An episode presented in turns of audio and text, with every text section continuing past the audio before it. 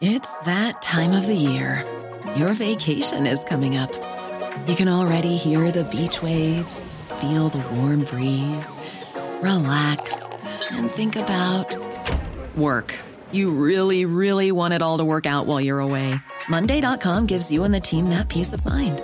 When all work is on one platform and everyone's in sync, things just flow wherever you are. Tap the banner to go to Monday.com.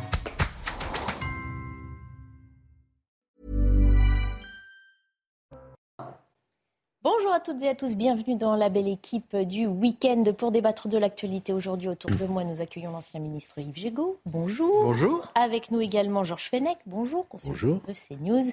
Et Christian Proutot, bonjour, fondateur du GIGN. Harold Iman est avec nous aussi pour cette, euh, ce début d'émission. Bonjour Harold, spécialiste des questions internationales à la rédaction de CNews.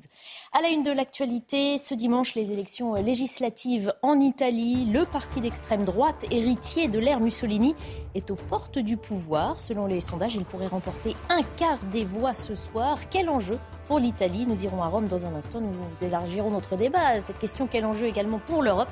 Peut-être puisque nous ne sommes pas loin de cette frontière italienne et que l'Europe doit tenir compte de toutes les gouvernances présentes sur son sol. Reportage également dans cette émission sur le renforcement de la surveillance policière dans les transports en commun de Bordeaux. Comme ailleurs en France, les réseaux de transport sont de plus en plus souvent le théâtre de violences et de vols. Comment mieux lutter contre cette violence du quotidien? Comment aussi réduire les délais de la justice qui prend en moyenne 18 mois pour traiter un dossier? Nous en débattrons. Et puis nous irons à Lyon où un budget proposé par la région pour renforcer la sécurité justement va être utilisé pour installer plutôt, entre autres, des urinoirs inclusifs publics. Retour donc tout à l'heure sur la dernière initiative du maire écologiste qui fait réagir. Avant de débattre de tous ces thèmes, nous nous arrêtons un instant sur l'actualité avec un journal de Sandra Tiambo. Nous ferons la réforme des retraites. Gabriel Attal l'affirme dans le JDD. Selon le ministre des Comptes publics, une majorité existe au Parlement. Il estime probable l'utilisation du 49.3. Gabriel Attal a également dévoilé les pistes d'économie du budget 2023. Il sera présenté demain par le gouvernement. Cyberattaque contre le centre hospitalier de Corbeil-Essonne. Les hackers ont diffusé une série de données. Elles semblent concerner des usagers, du personnel et des partenaires. L'hôpital a refusé de payer la rançon demandée. L'ultimatum a expiré vendredi. Des dizaines de morts et des centaines d'arrestations en Iran. Depuis huit jours, la population proteste contre la mort de Massa Amini. Cette femme de, 29, de 22 ans est décédée le 16 septembre dernier, trois jours après son arrestation. Motif non-respect du code vestimentaire de la République islamique. Les autorités nient toute implication dans cette affaire. Grand Prix du Japon en MotoGP. Vous avez pu suivre la course ce matin sur Canal+. Elle a été remportée par l'Australien Jack Miller. Le Français Fabio Quartararo, leader du championnat, est arrivé huitième. Il compte désormais 219 points au général. Il réalise une excellente opération à quatre journées de la fin de la saison. Les Italiens sont donc appelés aux urnes aujourd'hui pour élire leur nouveau Parlement et l'extrême droite italienne espère bien son heure arriver. Elle est donnée euh, grande favorite, prédiction d'un quart des voix pour le parti euh, Fratelli d'Italia mené par euh, Giorgia Meloni. La chef du parti post-fasciste pourrait ainsi prendre la tête d'un gouvernement de coalition. On va rejoindre notre correspondante à Rome, Marina Valensis. Bonjour. Bonjour Marina. Le, parti d'extrême droite, on le dit, est donc euh, crédité en Italie de 24 à 25% des voix pour ce scrutin, avec une inquiétude hein, que l'abstention soit forte. On parle de la possibilité que la moitié des électeurs ne se déplacent pas. Qu'en est-on, qu'en sait-on à la mi-journée? Euh, Oui, bonjour. Euh, à la mi-journée, la donne est légèrement différente parce que on enregistre un taux d'affluence semblable à celui de 2018, c'est-à-dire on votait plus que le 19% des électeurs. À Rome, il y a eu deux points en pourcentage en plus par rapport à il y a quatre ans. Et euh, le taux d'abstention, je vous rappelle qu'en 2018 fut de 27,1%, donc euh, un tiers, non pas la moitié du corps électoral. Il y a beaucoup d'attentes pour ces élections. Euh, il fait mauvais en Italie, il pleut, donc il y a de fortes chances que les gens aillent au bureau de vote voter. Alors, les sondages prédisent hein, une, large victoire, hein, en tout cas un quart des voix pour euh, ce parti euh, d'extrême droite. Qu'est-ce qui se joue dans cette élection, Marina? Comment Cette victoire possible peut-elle changer le paysage politique italien? Les sondages sont favorables au centre-droite, c'est-à-dire à, l'alliance formée par le parti Fratelli d'Italia, dont Giorgia Meloni est le président, euh, par la Ligue, la Ligue du Nord, représentée par Matteo Salvini et par euh, Berlusconi, euh, le Forza Italia. Or, l'inconnu, c'est de comprendre combien de voix iront à cette alliance. Les sondages donnent comme favori le parti de Giorgia Meloni avec 25, même parfois 27 ou 28% Il faut savoir si les autres euh, alliés de Giorgia Meloni, c'est-à-dire la Ligue et, euh, et, Forza Italia, auront assez de voix pour équilibrer le succès électoral de Giorgia Meloni. Et tout le monde s'attend à une débâcle de Forza Italia, tout le monde s'attend à une débâcle du parti de la Ligue du Nord, mais euh, on ne saura que ce soir, cette nuit, après les premiers exit polls, quelles seront les proportions de cette playback. Et c'est une donne très importante parce que euh, ça euh, va compromettre la tenue du gouvernement, l'éventuelle tenue d'un gouvernement de centre-droite. Il y a beaucoup d'observateurs qui disent euh, si les alliés de Georgia May ne remportent pas suffisamment de voix, s'ils ont la moitié de son score, moins que la moitié de son score, ils seront euh, ils, vont être très critiques par rapport à la formation d'un nouveau gouvernement et, ils lui mettront des bâtons dans les rues. Évidemment. Merci beaucoup euh, Marina Valensis pour cette euh, correspondance depuis Rome. On reviendra évidemment vers vous dans le reste de la journée et sans doute demain aussi, une fois qu'on aura les résultats de, cette élection. Yves Gégaud, l'extrême droite qui prendrait ainsi la tête d'un gouvernement de coalition au sein duquel elle dominerait largement la droite, c'est un scénario qu'on observe très, attentivement de, notre côté des Alpes parce que ça nous rappelle quelque chose? D'abord, ce sont nos grands voisins, les Italiens, mais euh, il y a aussi un phénomène en Europe où euh, partout en Europe, à chaque élection, on l'a vu euh, dans les pays du Nord, on l'a vu même en Allemagne avec des conditions différentes, mais à chaque élection, on voit la progression de ce qu'on pourrait appeler la droite ou l'extrême droite. En Italie, un peu, Giorgia Meloni, elle a fait ce que Éric Zemmour rêvait de faire en France, c'est-à-dire elle a fait l'alliance avec la droite plus républicaine de Berlusconi avec la Ligue du Nord. On va voir ce que ça donne dans les urnes, mais c'est sûr que euh, ça aura des conséquences sur la politique euh, européenne, ça aura des mm. conséquences sur la politique française, et c'est la traduction de deux choses, me semble-t-il. La première, une poussée des discours tenus euh, du nationalisme, mm. du rejet de l'immigration, de, de, ce qu'on entend et qui monte partout en Europe. Et puis la seconde, c'est au fond, et les, les, les 15 ou 20 dernières années en Italie éclairent ce que je vais dire, c'est-à-dire c'est la recherche du leader qui va sauver le pays. Et c'était euh, Beppe Grillo avec son mouvement 5 étoiles hier, c'est euh, Salvini avant-hier, c'est euh, Giorgia Meloni aujourd'hui, c'était Mario Draghi il n'y a pas si longtemps sur ce sujet. Et on sent bien que c'est une, totale déstabilisation mmh. de l'offre politique on vit pas très loin de vivre la même chose en France et que les Italiens sont à la recherche de la martingale gagnante. Mhm. Le rapprochement avec la France, Georges Fenech, on peut le faire aussi en comparant aussi justement le parcours de Giorgia Meloni qui réussit dans cette élection, en tout cas hein, très proche, à fédérer autour des mécontentements et des frustrations d'un peuple et ça, ça, résonne chez nous. Oui, mais ce n'est pas la première fois. L'Italie a été effectivement euh, euh, sujette à des, secousses politiques majeures. Vous vous souvenez que la démocratie chrétienne qui a, dirigé euh, l'Italie pendant des, décennies et des décennies, a été balayé tout d'un coup. Hein. C'était l'Italie d'Andreotti, c'était l'assassinat d'Aldo Moro, c'était les compromissions avec la mafia.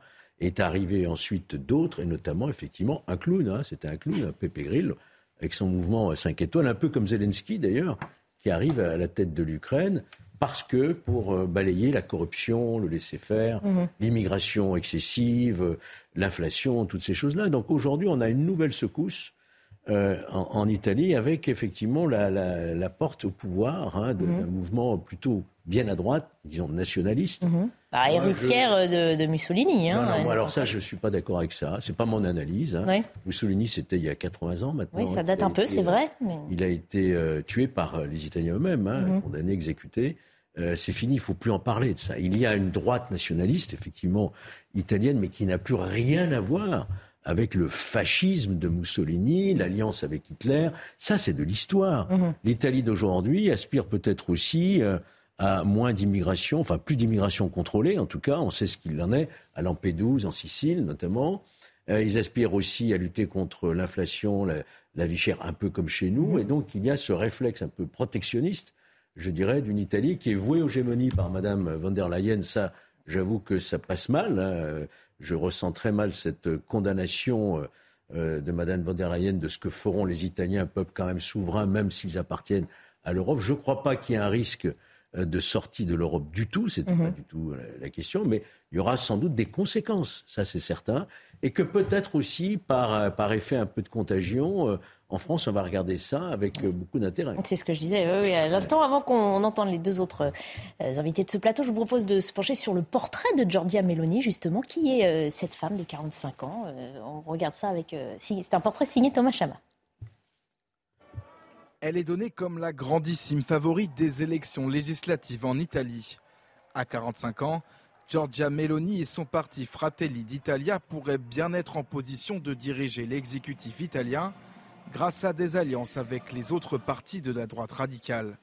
Députée depuis 2006, l'ancienne journaliste se présente comme femme, mère et chrétienne, régulièrement accusée d'avoir des idées fascistes la parlementaire eurosceptique milite pour des mesures de restriction de l'immigration et pour la défense de valeurs conservatrices, des thèmes de campagne auxquels sont particulièrement sensibles ses électeurs.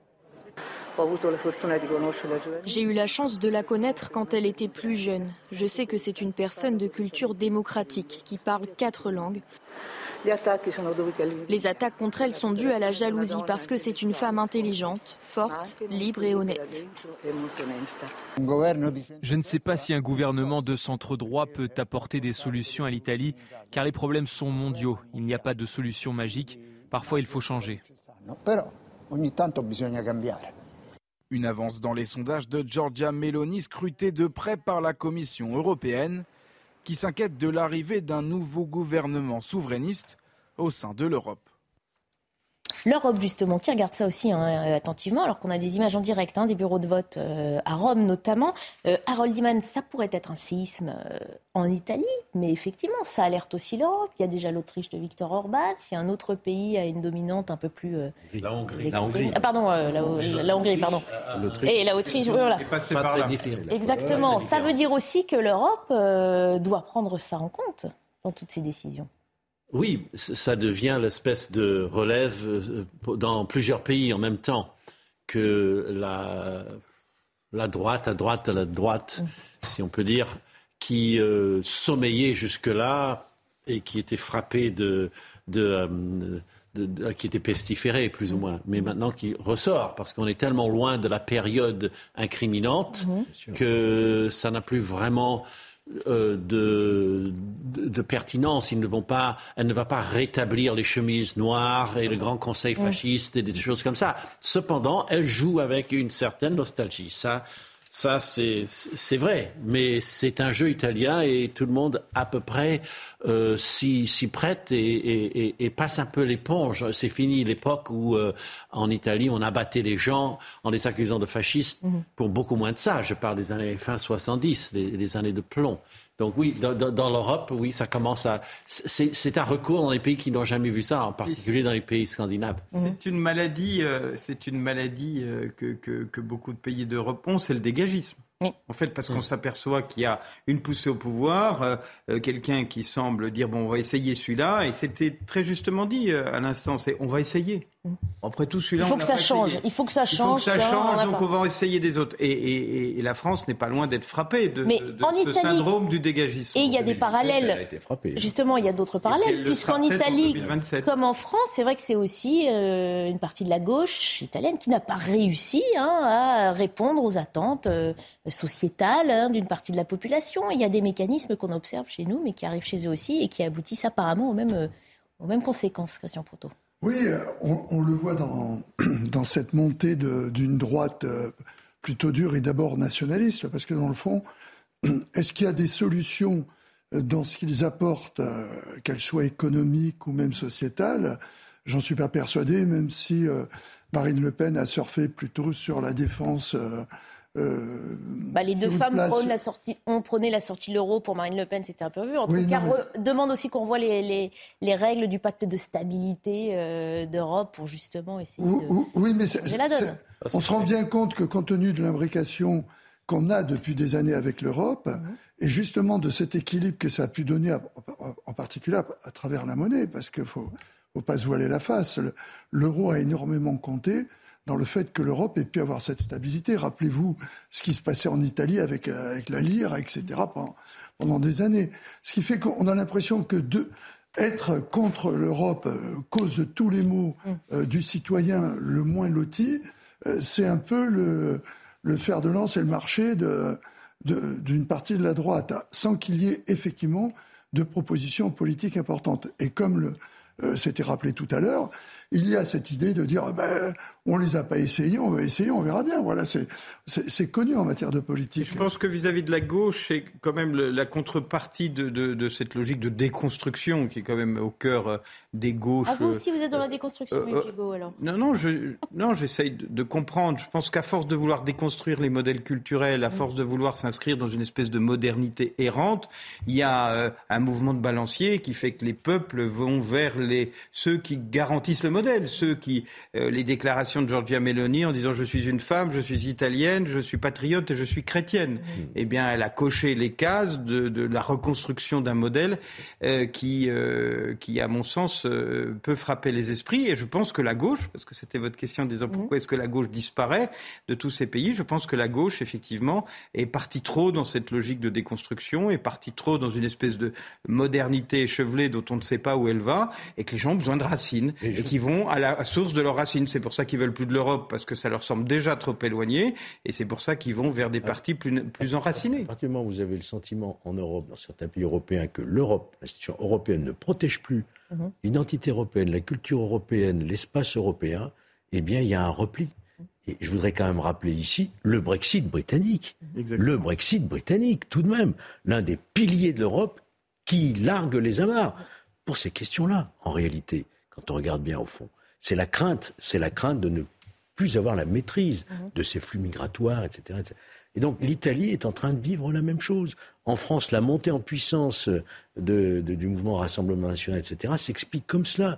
Et d'autres pays, vous avez vu ce qui se passe au Danemark, vous avez vu ce qui se passe dans les pays nordiques, qui était vraiment la démocratie euh, la plus exemplaire qui soit, la plus tolérante. Regardez ce qui est en train de se passer.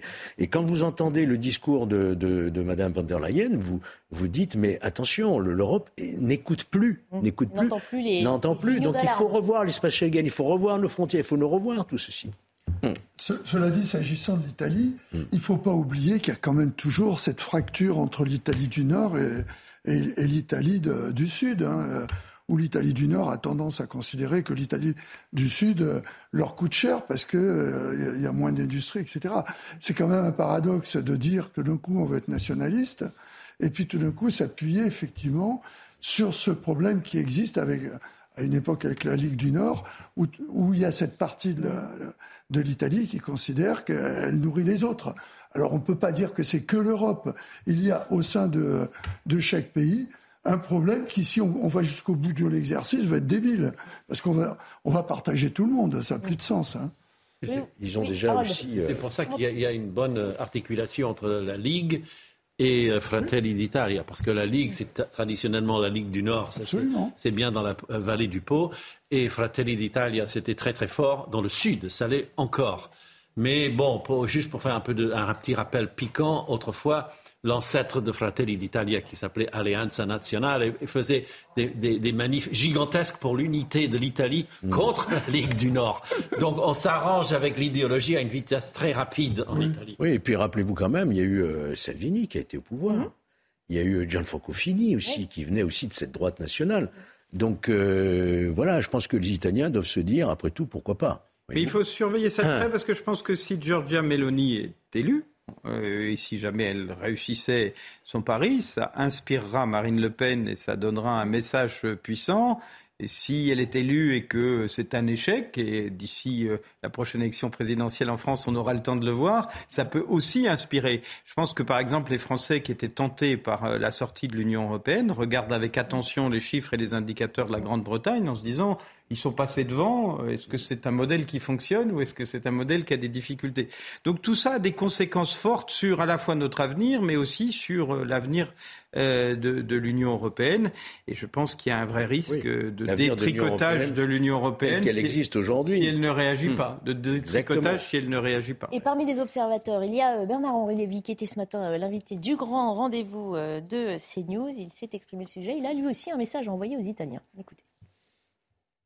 Il y a Mélanie et puis il y a Salvini qui se balade partout. Alors, euh, il aime se déguiser, hein, Salvini. Alors, tantôt, il se déguise en pompier, tantôt, il se déguise en gendarme, et tantôt, il se déguise en Poutine, avec des t-shirts pour Poutine.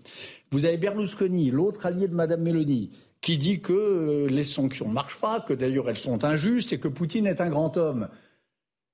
Je trouve euh, assez normal qu'on dise au peuple italien vous mettez là, vous risquez de mettre au pouvoir des dirigeants qui se mettront en contravention avec la, la politique, la morale et les valeurs de l'Europe. Voilà, on revient justement à cette gestion européenne. Ah, Jean Fenech, ça vous fait lever les yeux au ciel? Moi, je ne supporte plus les moralisateurs. ça, c'est quelque chose que je ne supporte pas. Mhm. Je pense... Pourtant, il a toujours défendu le droit des peuples à de choisir leur propre avenir, hein, BHL. Mais tant mieux. Ah je pense qu'il faut quand même rappeler que le peuple est souverain. Mhm. Et il a raison de dire que la démocratie, ce n'est pas uniquement le suffrage universel, c'est aussi l'attachement à des valeurs universelles. Mhm. Je suis entièrement d'accord avec ça. Mais de là à considérer que l'Italie, parce qu'elle va porter au pouvoir cette femme, qui se réclame quand même des valeurs, de manière générale, chrétiennes, européennes, ça va être la fin de tout. Non. Je pense qu'il faut, euh, il faut laisser aux Italiens leur libre choix et puis les juger sur leurs actes et mhm. non pas avoir un préjugé défavorable. Alors, on va continuer de débattre de ce qu'a dit euh, Bernard-Henri Lévy euh, dans le grand rendez-vous euh, ce matin. Il est aussi revenu sur le conflit russo-ukrainien et sur la vision qu'il a lui-même de la fin éventuelle du conflit. C'est pas Poutine qui va décider ou pas d'accepter la paix. c'est le peuple russe, c'est l'armée russe, c'est les hommes de troupes qu'on envoie comme de la chair à canon qui un jour vont décider s'il continue à se battre et à mourir, euh, ou s'il décide d'arrêter cette sinistre mascarade. C'est les peuples, vous savez, dans des guerres de ce genre, euh, et dans les guerres en général, il y a un moment où les stratégies d'état-major sont euh, dépassées par la, vérité des, des peuples. Alors Harold dit maintenant on reconnaît bien là hein, le, romantisme de Bernard-Henri Lévy. Hein. depuis toujours, on le disait, il soutient la souveraineté des peuples à décider de leur destin, quand bien même il se trouverait sous la coupe d'un chef autoritaire. Est-ce que c'est pas quand même un petit peu idéaliste de dire euh, c'est le peuple qui décidera de mettre fin à cette guerre? Oui, là, il y a l'envolée lyrique, euh, littéraire, euh, romantique, mais il, y a aussi un, autre aspect à ce qu'il dit. moi, j'entends, le peuple pourrait ne plus soutenir Poutine et l'armée pourrait ne plus soutenir euh, Poutine. Et ce n'est pas parce que le commandement est tout resserré autour de lui que le reste est d'accord. C'est ça que j'entends. Et si on revient à la fin de l'Union soviétique et les tout débuts de la Fédération de Russie, on a eu d'énormes remous le peuple dans la rue, euh, le parti aboli, euh, l'armée qui essaie d'inverser la tendance, euh, Boris Yeltsin qui se met devant les chars de l'armée. Enfin, on, a des choses dramatiques qui peuvent arriver et on a beaucoup de petits signes partout en Russie, dont notamment en Extrême-Orient russe, des conscrits euh, ont été euh, raflés presque mhm. euh, de façon intempestive et ils ont été rendus à leur famille après une grosse contestation à l'aéroport. Mhm. Donc il y a des choses qui sont des signaux. Il y, a, des signaux, effectivement, on ne sait jamais ce qui peut se passer et comment peuvent réagir, notamment les familles des 300 000 nouveaux requis pour aller faire la guerre contre leur volonté. Après, la question, c'est le romantisme, c'est bien beau, mais enfin, le pragmatisme doit régner dans les relations internationales. Imaginons que Poutine tombe. Ce euh, c'est pas la Russie qui tombera. Est-ce que derrière, ce ne sera pas un régime encore plus dur, encore plus, euh, encore plus carré, si j'ose dire, et encore plus euh, guerrier que celui de Poutine. Personne ne le sait. Donc, euh, appeler. Toutes les qu'on veut. Ah, tout est possible. Donc, appeler avec romantisme en disant c'est la rue, etc. D'abord, on ne sait pas. On ne sait pas comment va réagir l'opinion publique russe. Et après, il faut être bien prudent avant de se réjouir éventuellement de la chute de Poutine pour savoir si le pire n'est pas à craindre derrière celui dont on a un seul avantage, c'est qu'on connaît à peu près les réflexes et que depuis qu'il est au pouvoir, on voit à peu près comment il fonctionne. L'inconnu, c'est quelquefois pire que le connu. On continue de parler de la Russie dans un instant pour vous entendre, messieurs. On se quitte d'abord quelques instants euh, pour une page de pub. À tout de suite. Retour dans la belle équipe. Euh, week-end, reprend nos débats dans un instant. D'abord, un point sur l'information avec Sandra Tchiambo. Affrontement entre la police et des opposants à la venue de Jordan Bardella aujourd'hui près de Rennes. Ils ont érigé une barricade enflammée aux abords du lieu où devait se tenir un meeting du Rassemblement national. Le président du RN s'est exprimé sur Twitter. Il dénonce un scandale dont est directement responsable le préfet d'Ille-et-Vilaine selon lui. L'Italie vote, l'extrême droite espère son heure arrivée. Les électeurs sont appelés aux urnes aujourd'hui pour élire leur nouveau Parlement. Giorgia Meloni, la chef du parti Fratelli d'Italia, est favorite pour prendre la tête d'un gouvernement de coalition. Certains craignent un retour d'une politique rétrograde. La tempête post-tropicale Fiona a frappé la côte atlantique du Canada hier. Au moins 20 maisons ont été détruites. Une femme est portée disparue. Au moins 500, 500 000 foyers sont privés d'électricité. La région ressemble à une zone de guerre selon les autorités. Avec des vents maximum de 80 km h Fiona se dirige vers le nord. Nous en étions à réagir aux commentaires de Bernard-Henri Lévy ce matin, invité du grand rendez-vous. Euh, il s'est exprimé notamment à, propos du conflit russo-ukrainien. Mais si on veut qu'on vous entende, Georges Fenech et Christian Proutot sur ce sujet, je vous propose d'écouter un autre extrait euh, de ce qu'a dit Bernard-Henri Lévy sur euh, la vision du monde occidental selon Vladimir Poutine. Je pense depuis longtemps que Poutine est un homme dangereux, qu'il vouait, qu'il meait, qu'il hait les démocraties, qu'il hait la France et qu'il hait l'Occident. Et qu'il mettra tout en œuvre pour faire que cette haine aille au bout. Si en effet cette menace doit être considérée, raison de plus pour mettre cet homme hors d'état de nuire. Justement. Raison de plus pour, pour en finir avec ce chantage euh, qu'il fait peser sur le monde depuis maintenant 15 ans c'est radical. Il dit il y a raison de plus pour en finir et l'éliminer, en fait. C'est ce que prône Bernard-Henri Lévy. Non, mais euh, on connaît les méthodes d'Henri Lévy. notre expédition en Libye euh, le prouve. Mais cela dit, sur le fond, je ne peux pas être contre euh, ce qu'il dit, parce mhm. qu'effectivement, je crois que Poutine a vis-à-vis de l'Occident, peut-être pas. c'est un ennemi. L'Occident est un ennemi par rapport à ses valeurs, par rapport à l'OTAN, euh, puisque l'ennemi, c'est plutôt euh, les Américains euh, que l'Europe elle-même. à partir du moment où l'Europe est dans l'OTAN, ça, lui pose problème. Avec en plus des valeurs sur les notions de liberté, de démocratie, du droit des peuples à, à s'exprimer au moins par un bulletin, bulletin de vote ne sont pas tout à fait les conceptions qu'il a de la démocratie, c'est sûr que on représente, et je crois que c'est le terme qu'il a employé, la décadence mm. par rapport euh, à l'idée qu'il a en particulier de la Russie et de la grande Russie. Mm-hmm. Moi, je, rappelle toujours ce discours qu'il avait fait en, août 2021, euh, euh, où il annonçait déjà tout. il annonçait que l'Ukraine était une mm. partie de la Russie. Oui, oui, c'est une lettre, une très longue lettre qu'il a écrite sur le site web du, Kremlin qui s'y trouve encore maintenant. Mm. de l'unité historique des Ukrainiens et des, Russes. Ça, c'est quand même un signal. C'est pour ça que je ne suis pas d'accord avec euh, euh, Bernard-Henri Lévy. Je ne pense mm. pas que ce soit d'abord la haine de l'Occident, son moteur. Son moteur, c'est d'abord l'idée de reconstituer la Grande Russie. Mm. C'est d'abord l'amour de son pays, si j'ose dire, avant la haine des autres.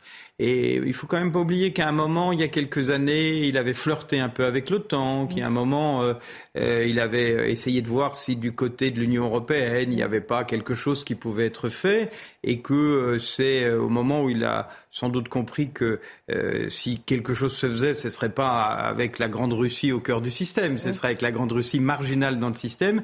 je pense qu'il a basculé. Donc je pense qu'on a tort de dire qu'il nouait, il nouait par, il nouait par, par effet miracle miroir de son amour pour une grande Russie. Et je pense que s'il veut marquer l'histoire, c'est sans doute en reconstituant un territoire qu'il considère comme étant le territoire légitime de la Russie éternelle. Mm. Moi, je vois Vladimir Poutine comme un homme du passé. Euh, c'est un chef d'État qui vit ses derniers jours, là, je pense. Euh, et hasard du calendrier, si je puis dire, ou de la vie, euh, Gorbatchev est mort pendant ce conflit. Gorbatchev, je rappelle, c'est quand même lui qui a mis fin, on peut dire, à l'Union soviétique, qui a fait tomber le mur de Berlin aussi, quelque part. Et donc, euh, Poutine ne sait même pas, n'est pas, n'est pas allé se recueillir hein, euh, sur la dépouille de, de Gorbatchev, voyez-vous. Donc c'est un homme du passé qui voudrait faire table rase, effectivement, de la glasnost, de tout ce qu'avait fait euh, mm. euh, Gorbatchev et revenir à, la Sainte Russie, à l'Empire, etc. C'est un homme du passé parce que aussi il ne pourra plus revenir dans le concert des nations. C'est fini. Euh, il y a plus de chances qu'il finisse devant une cour pénale internationale qu'à la table de l'ONU. Ça c'est clair et net. Les crimes de guerre avérés déjà l'empêchent de revenir parmi les chefs d'État je dirais, respectable, en tout cas. Donc pour moi, Vladimir Poutine est en train de brûler ses derniers feux, en espérant que ça n'aille pas plus loin dans ses menaces. Mais qui, qui le délogera? Est-ce que c'est le peuple russe? Est-ce que c'est une coalition? Je ne sais pas. Mais pour moi, Vladimir Poutine est sur la fin. Mhm. Peut-être la maladie, mais ça, Évidemment, je ne veux pas entrer dans cette considération. Un dernier mot, Christian Proto, sur ce thème. Oui, je voudrais juste rebondir sur euh, ce qui peut conduire à ce, ce que nous aspirons tous, parce que effectivement, je pense que Poutine est un, euh, est un mal pour son pays.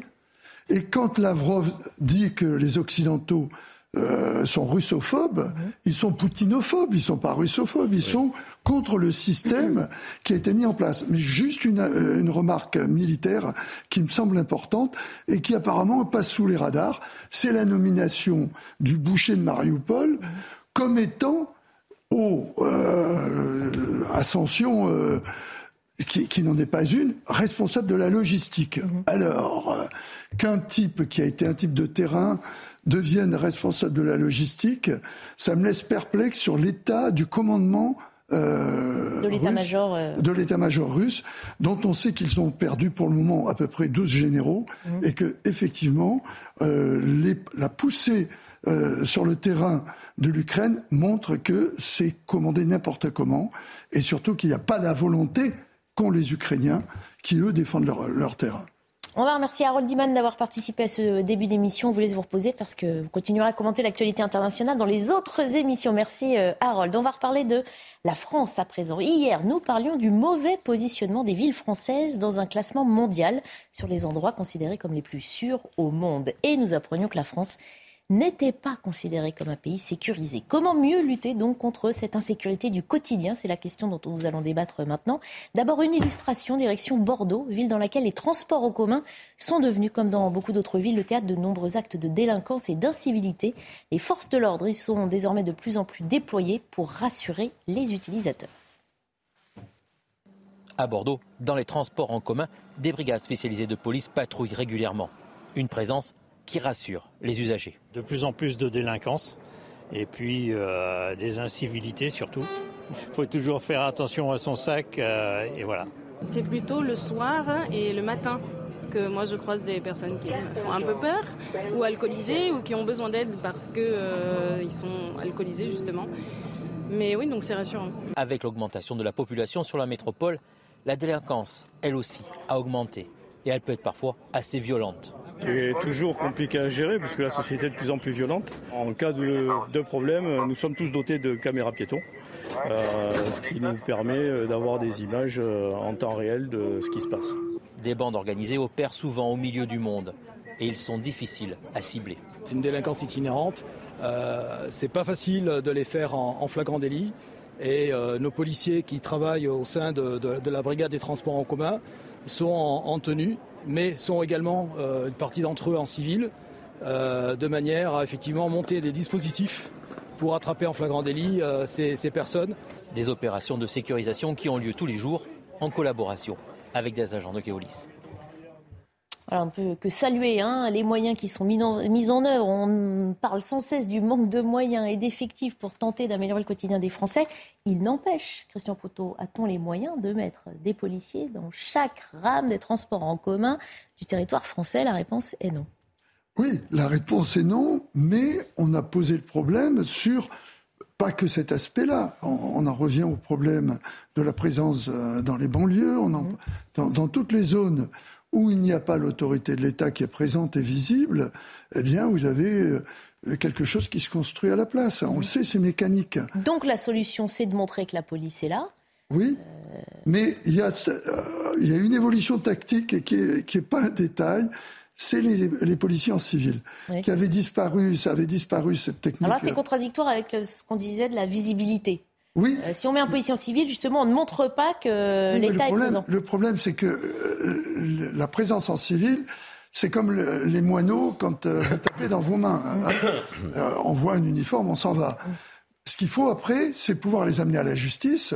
Ceux qui sont qui, commettent des actes. Mhm. Et croyez-moi, les pickpockets, quand les policiers sont là, ils, ne prennent pas le sac de la, de la vieille ou la jeune dame ou du, du monsieur qui a laissé dépasser son téléphone. Mhm. Donc, ce que l'on peut observer ne peut être fait qu'en civil. Et à ce moment-là, ils apparaissent, euh, euh, ils mettent leur brassard, ils peuvent sauter dessus. Mhm. Moi, je crois plus pour faire tomber ces petits réseaux, c'est toujours qui pourrissent la vie en fait. Mmh. Hein.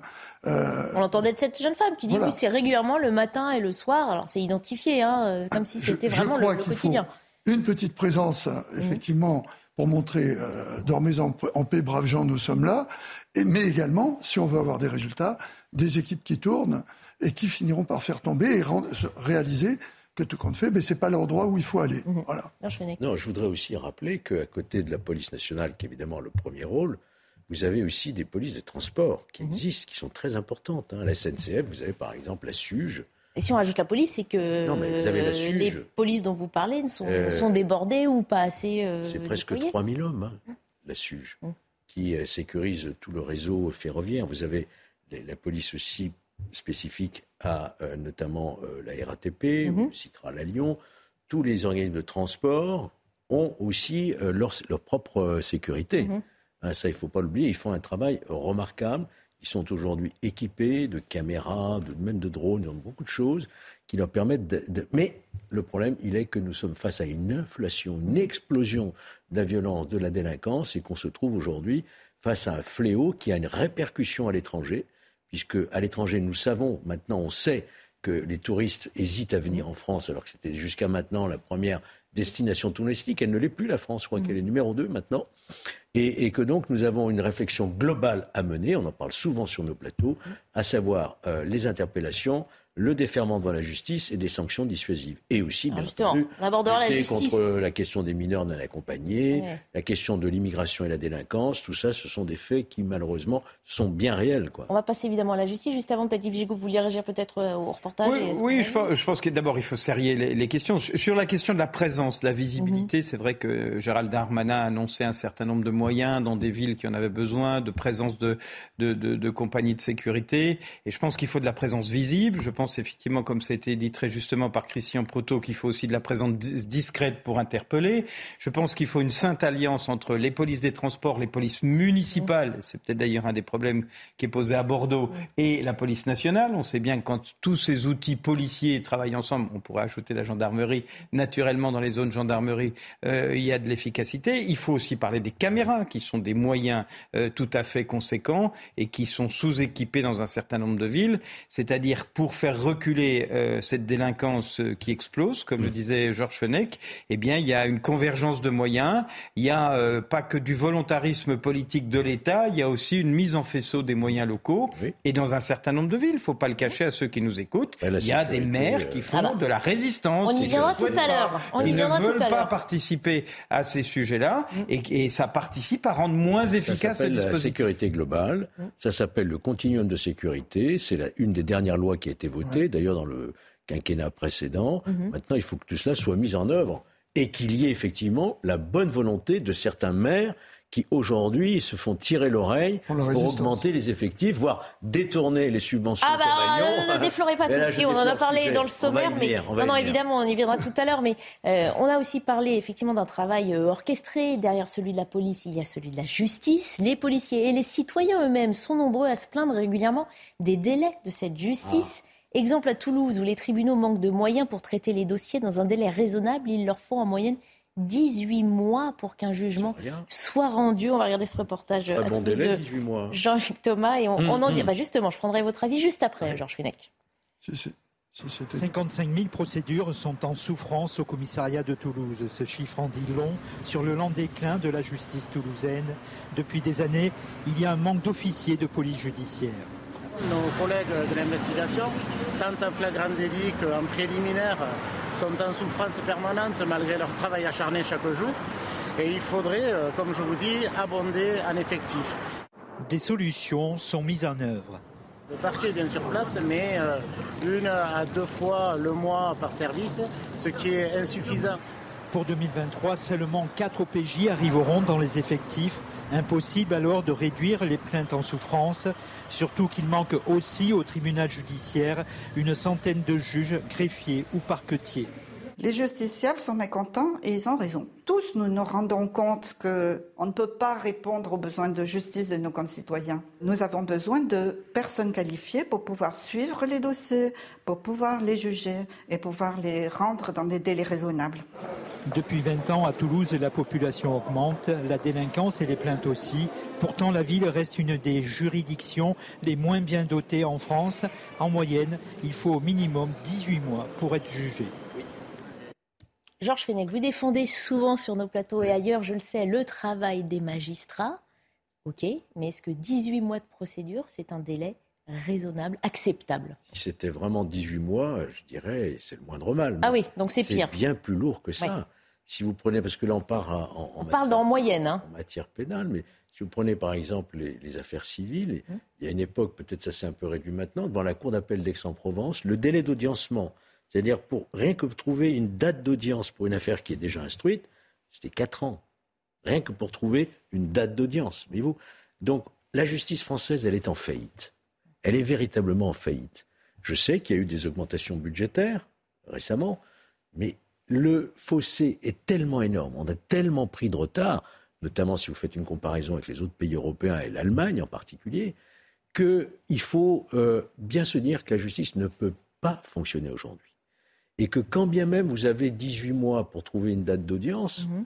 euh, qu'est-ce qui va en être ensuite de l'application de la ah, peine et de l'exécution de la peine, qui euh, sera euh, un peu mais Ça veut dire qu'on laisse faire, qu'on est face à un phénomène. Notre justice, on, l'entendait dans le reportage elle, hein, tourne à, Bordeaux. Elle fonctionne à vide. D'un côté, on renforce les effectifs de police pour rassurer, on voyait les usagers des transports en commun. enfin, qui dit plus d'effectifs de police dit forcément plus d'interpellations, qui va, ils vont revenir euh, à gonfler le nombre de dossiers sur les bureaux des magistrats. Et donc là, on, on se mord la queue. Enfin, La question qu'on n'évoque jamais, parce que ça fait des lustres qu'on entend effectivement les moyens, que les gouvernements essayent, font des annonces, c'est pas forcément toujours suivi des faits et ça, ne règle pas euh, les, difficultés. Moi, je pense qu'il y a aussi un sujet sur lequel on ne s'est jamais pensé, c'est la réécriture du code de procédure pénale. C'est qu'on est sur des situations, sur des codes, sur des, euh, dispositifs qui sont beaucoup plus trop compliqués, qui sont, alors ils sont protecteurs de, des libertés individuelle, de la défense, etc. Je suis attaché à tout ça. Mais je pense qu'on on devrait avoir ce travail de réécriture des procédures, mhm. parce que les procédures participent aussi, autant que les moyens, à ralentir la marche de la justice, euh, de réécriture des procédures pour les rendre plus efficientes, pas moins protectrices, mais plus efficientes. Et les magistrats ont beaucoup de choses à dire sur ces sujets-là. ils, sont enfermés sur des procédures dont ils estiment que ce sont aussi des, des, freins à leur, à leur efficacité. Mhm. Donc oui, des moyens supplémentaires. Parce que quand vous condamnez quelqu'un, euh, enfin quand vous audiencez un, acte 18 mois, c'est comme si vous punissiez votre enfant 18 mois après qu'il ait volé le pot de confiture. Euh, les, choses sont passées. Mais il faut aussi se poser la question de réécriture de, notre code de procédure pénale. Pour, être frappant, je dirais euh, quelque chose près, sans être caricatural, on a aujourd'hui à peu près le même nombre de magistrats qu'il y avait sous Napoléon Ier. C'est à peu près ça. Alors que la population, elle, a... Non, c'est même pas uniquement de population. Non, parce que c'est pas un ratio, C'est tous les contentieux qui n'existaient pas à l'époque. Ah, d'accord. Les contentieux... Oui, mais en même temps, la population augmentant... Il n'y avait pas d'avion, il n'y avait pas de voiture, vous imaginez. Donc aujourd'hui, si vous voulez, on, part à l'extrême urgence, en réalité. Euh, mais euh, notre, justice ne s'est pas adaptée au monde moderne, ne serait-ce que dans l'utilisation des technologies, si vous voulez, de l'Internet, tout ceci. On n'a pas pris ce, ce, virage. Et on dramatique ce que vous nous dites, Georges. Mais c'est dramatique, c'est une réalité que vivent quotidiennement les magistrats et les greffiers qui n'en peuvent plus qui ne peuvent et rien ne change, et rien ne bouge. Vous pouvez même doubler le budget de la justice, que ça ne réglera rien. Il faut redéfinir les process. Vous avez raison, redéfinir les procédures, se demander à quoi sert un juge aujourd'hui dans notre pays, quelle est sa fonction, mhm. quelle est sa mission, est-ce qu'on ne peut pas déjudiciariser un grand nombre de contentieux?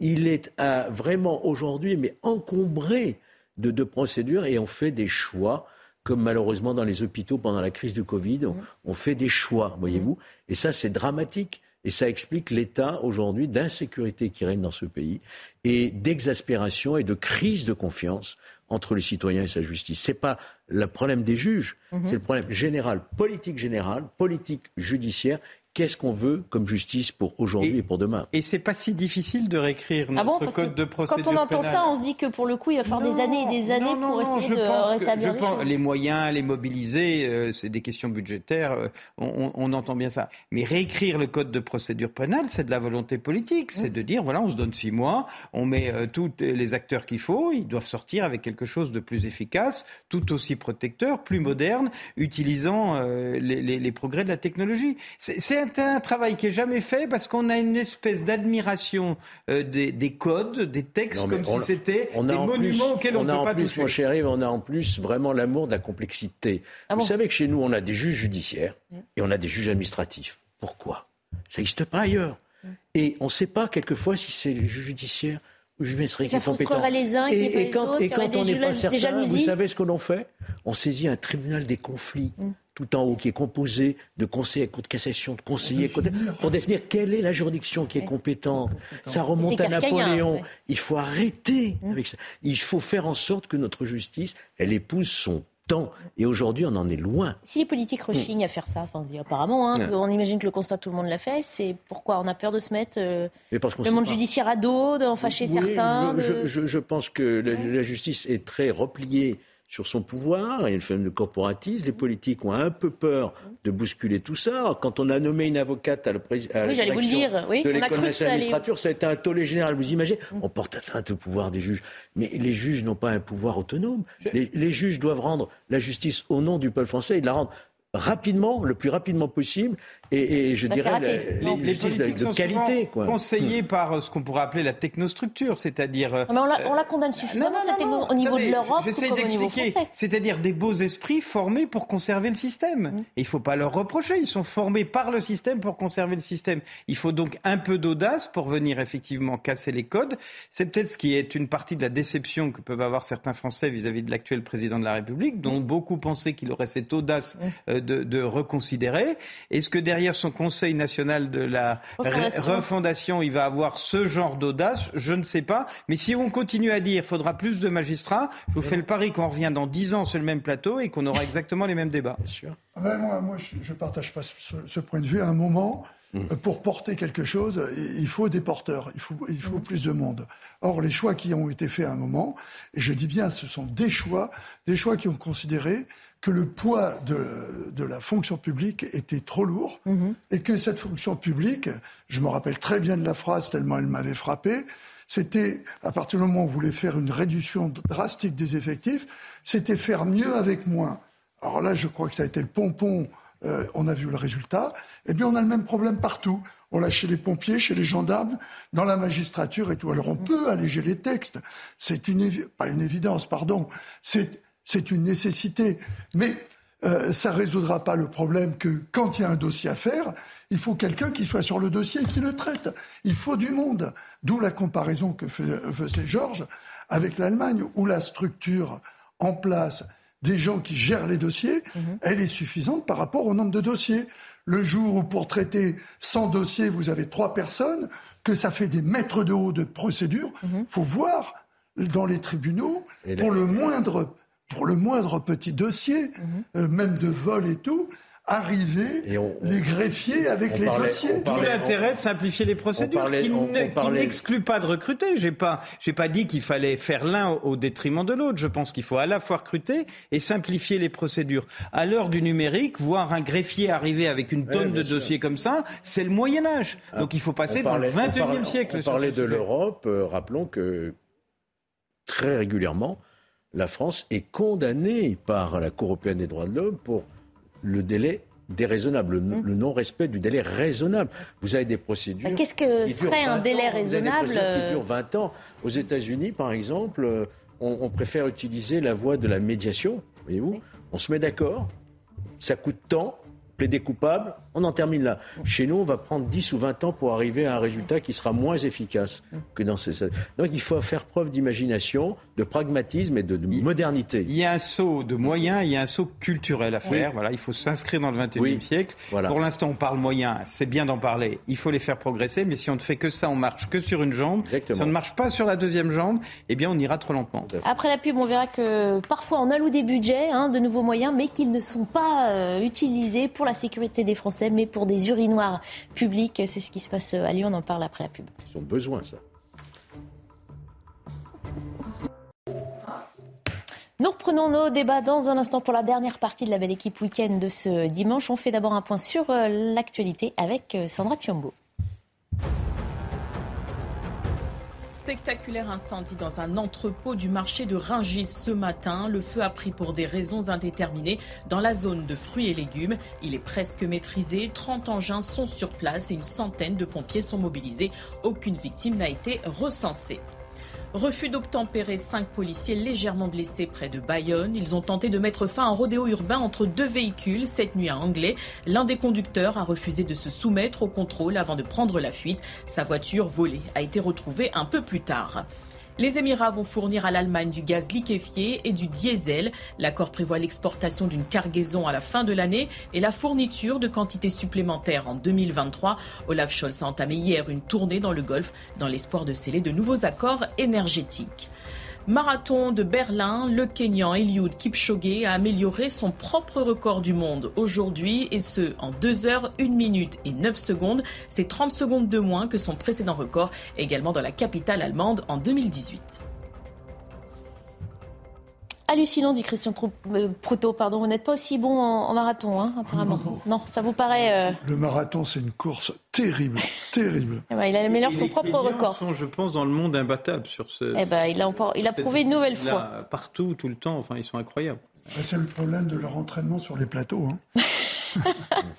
Allez, on revient. On parlait de, on parlait de la sécurité. les plateaux de télévision. On parlait de la sécurité il y a, il y a un instant. Parmi les inquiétudes des Français, il y a aussi euh, le pouvoir d'achat. Il occupe d'ailleurs toujours hein, la première place des préoccupations. On se penche à présent sur la classe moyenne. Est-elle la grande oubliée de notre société Celle qui est trop riche pour que l'État daigne l'aider, mais trop pauvre pour euh, pouvoir survivre dignement.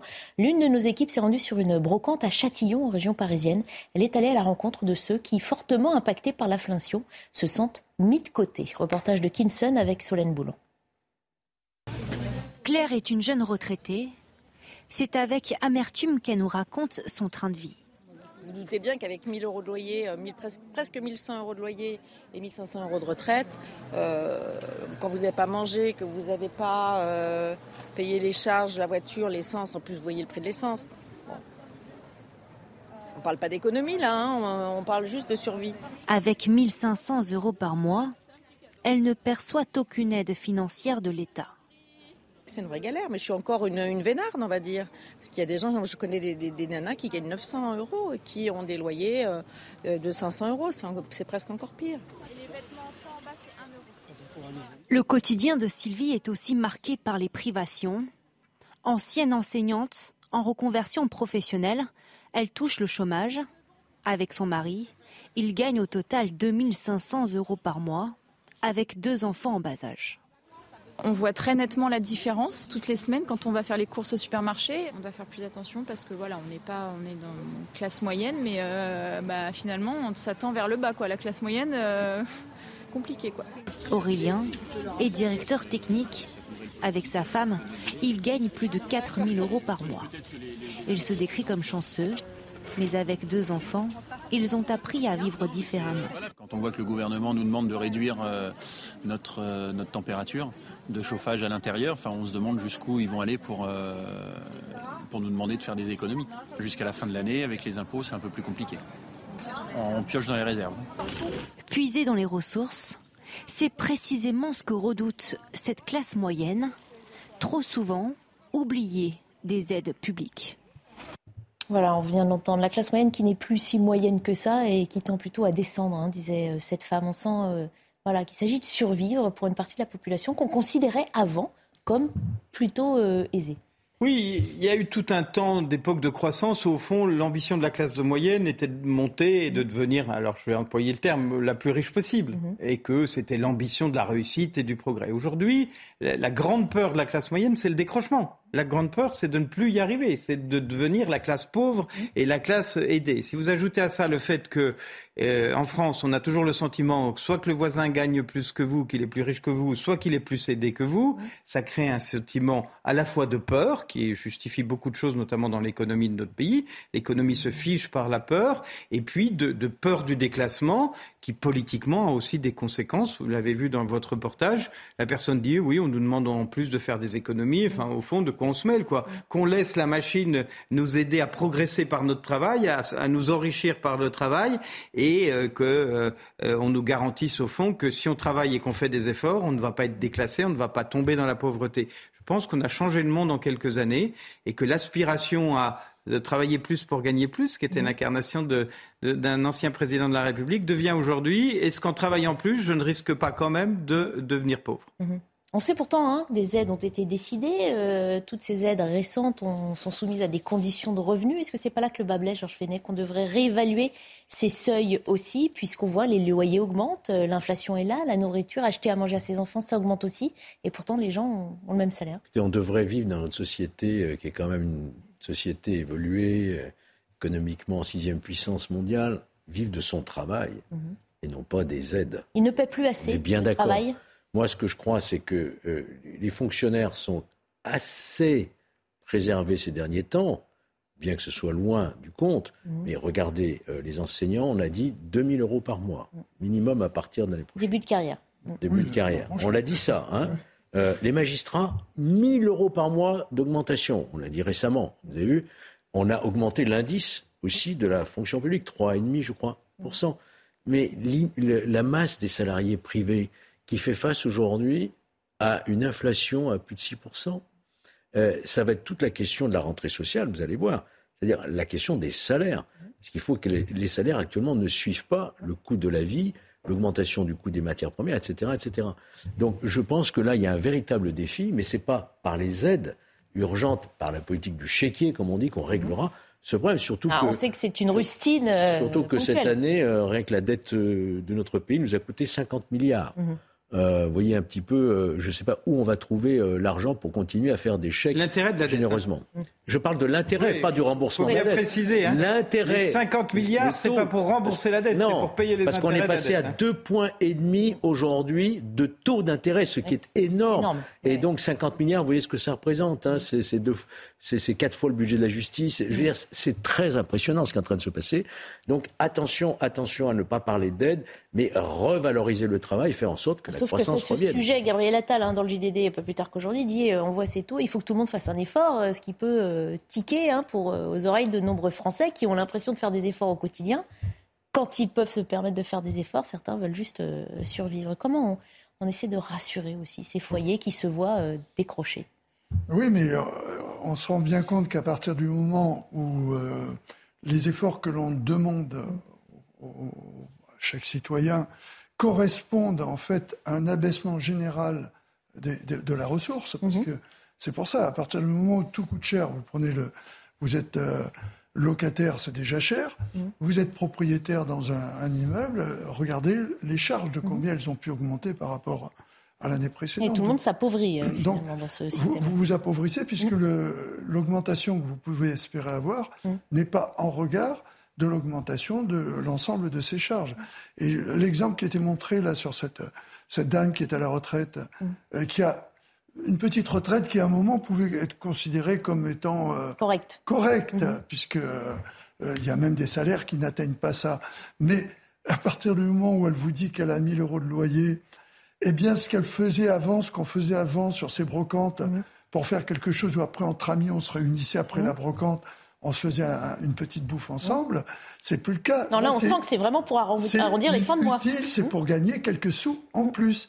Et c'est là où c'est inquiétant, ça, il me semble. Et c'est vrai qu'on l'a vu souvent, et c'est le problème des aides. Quand on est à la marge de l'aide, euh, à, 10 euros près, on y a droit on n'y a pas droit. Mm.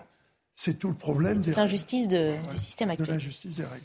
Il nous reste quelques minutes pour parler de cette dernière initiative de la mairie de Lyon. Depuis un an, la majorité, les républicains qui dirigent le conseil régional d'Auvergne-Rhône-Alpes, proposent à la commune une enveloppe d'un million d'euros pour déployer des caméras de vidéosurveillance et financer des équipements destinés aux policiers municipaux. La proposition n'a jamais été acceptée par le maire de Lyon, Grégory euh, Doucet, mais rebondissement.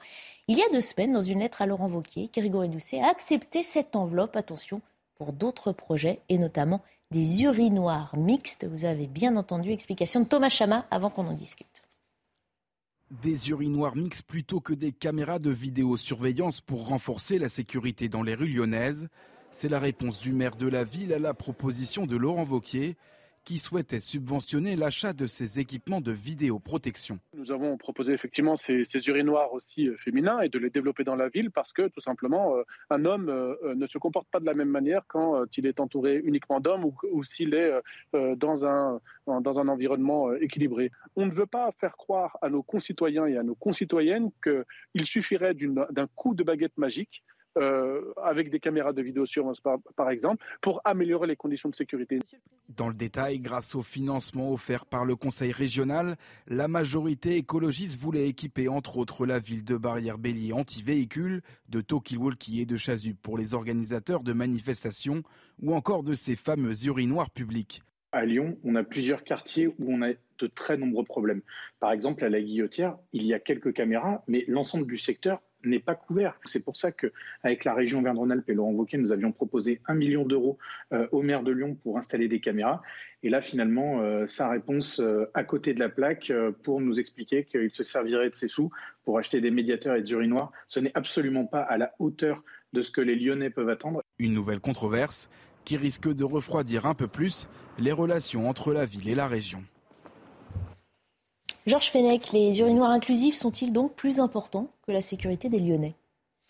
Écoutez, euh, je dire quelque chose que je ne devrais pas dire, mais si les écologistes n'existaient pas, il faudrait vraiment les inventer, parce que c'est extraordinaire ce qui sort à chaque fois.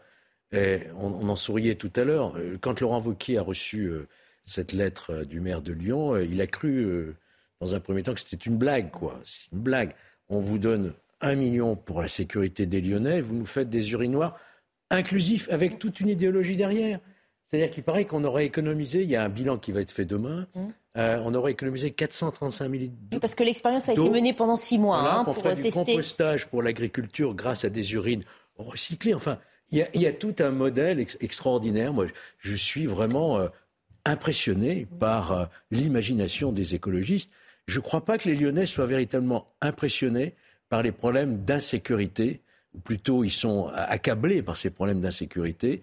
Et ce million qui avait été proposé par la région est détourné en réalité de cette Alors est-ce qu'on peut parler, c'est la question qui nous vient hmm. derrière, est-ce qu'on peut parler d'un détournement de fonds publics ou est-ce que le maire est libre d'utiliser ses dotations comme il l'entend? euh, Chaque collectivité s'administre librement, la région euh, Rhône-Alpes a une politique, euh, soit les maires s'inscrivent dans cette politique et bénéficient de subventions, en l'occurrence pour la sécurité ou les caméras, et si l'argent est versé, ils peuvent l'utiliser pour ce pourquoi ils se sont engagés à l'utiliser. Il n'y a aucune obligation pour le conseil régional nationale de donner des subventions pour des urinoirs ou pour des mmh. choses qu'ils ne considèrent pas comme stratégiques. Je veux dire, c'est un peu comme la politique d'une mairie vis-à-vis des associations. Elle finance mmh. des actions, elle, n'est pas obligée de financer tout ce que demandent les, les, choses. On voit bien qu'il y a derrière ça un bras de fer politique, mais comme le disait Georges Fenech, est-ce que l'écologie...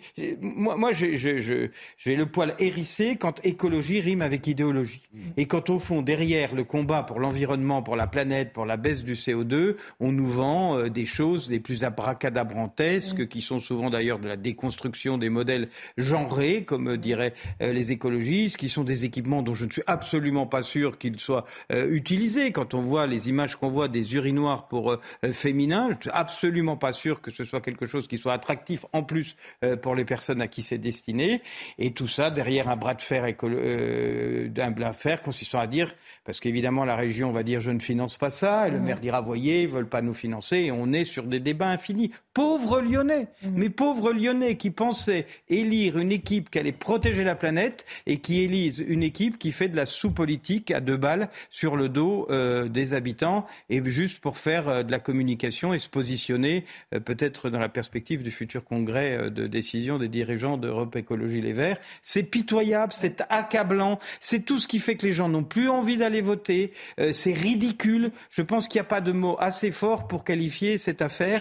Euh, non, mais moi j'étais maire 22 ans. je, je, ne me serais pas vu un moment euh, proposer aux habitants de ma ville ce, genre de bras de fer pour faire des choses aussi ridicules et pour engager des polémiques aussi vaines personne ne nie que les caméras, il y en a besoin et que ça fait régresser mm. la délinquance. Euh, voilà. et, et, bien, quand il y a des mairies qui le nient, quand il y a des mairies qui n'en veulent pas, il ne faut pas s'étonner après qu'il y ait des difficultés. Alors Laurent veut qui a réagi, hein, évidemment. Euh, regardez, il dit quand on aborde le sujet de la sécurité et qu'on nous parle de toilettes inclusives, c'est qu'on n'a rien compris au problème et à ce que euh, vivent euh, les Lyonnais. Il estime donc que cette aide doit enrayer la hausse de la délinquance. C'était à cela qu'est destinée hein, l'aide de la région et non, dit-il, à financer des gadgets idéologiques. Il vous a entendu, Yves ah Gégaud.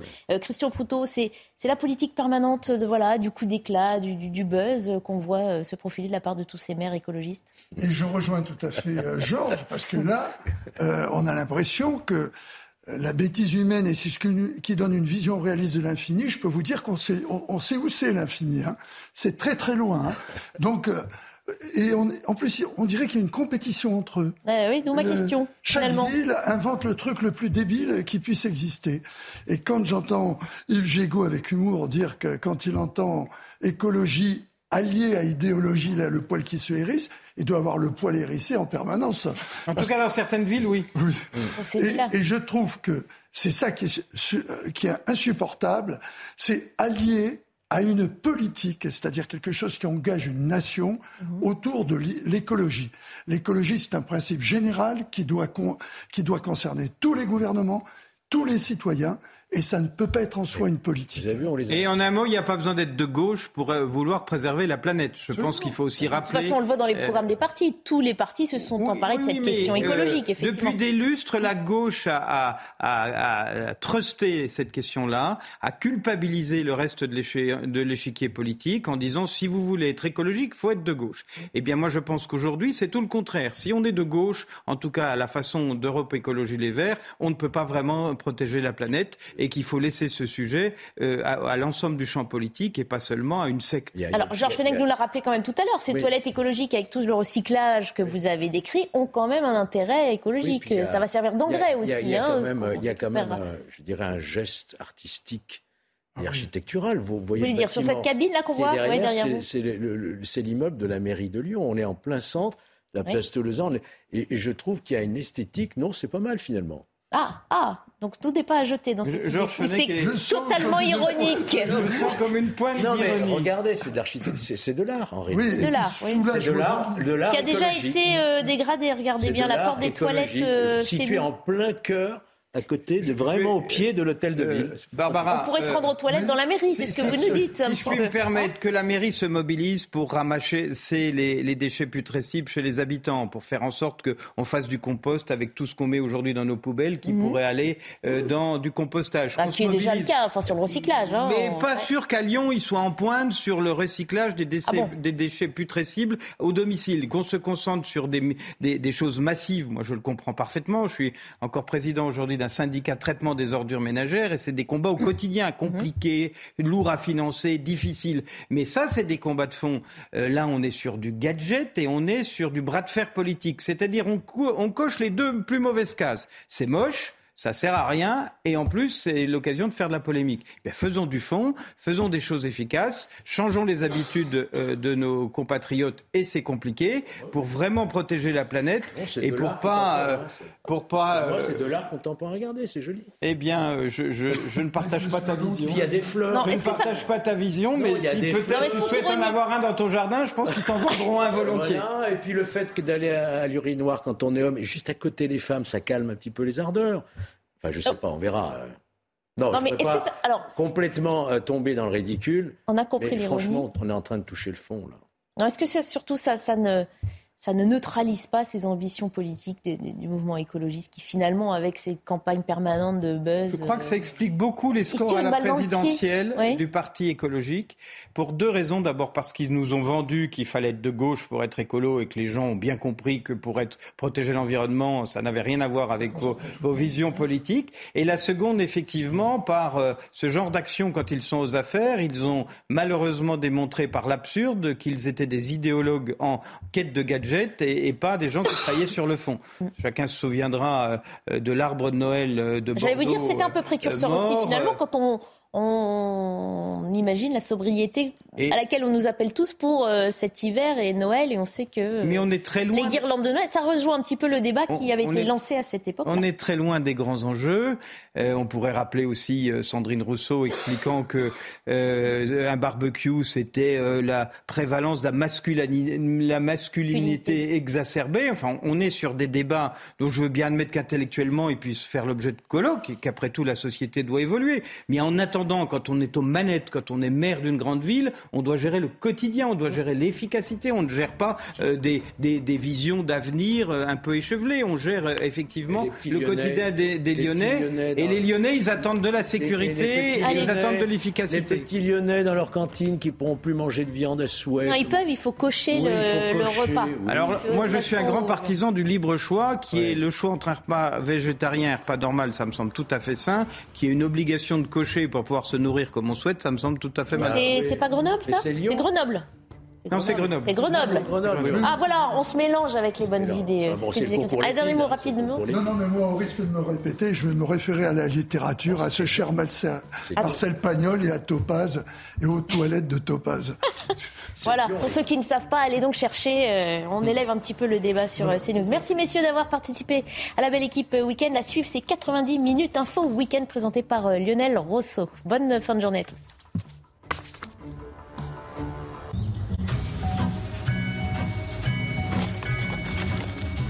Tombé je fais des allers-retours et je suis tombée. Un amour comme le nôtre, il n'en existe pas deux. Ce n'est pas celui des autres. Voilà. C'est quelque chose de mieux sans me parler, je sais ce que tu veux me dire.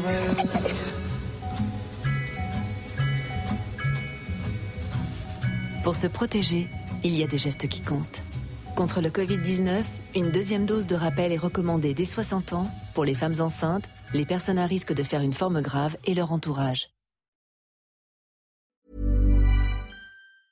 Treat mom to healthy, glowing skin with Osea's limited edition skincare sets. Osea has been making clean, seaweed infused products for nearly 30 years. Their Golden Glow body set includes three clinically proven bestsellers for smooth, glowing skin, while the Glow and Go facial set provides spa level results at home. Both sets come in giftable boxes with savings up to $48 and free shipping for a limited time. For 10% off your first order site wide, go to OSEAMalibu.com and use code MOM.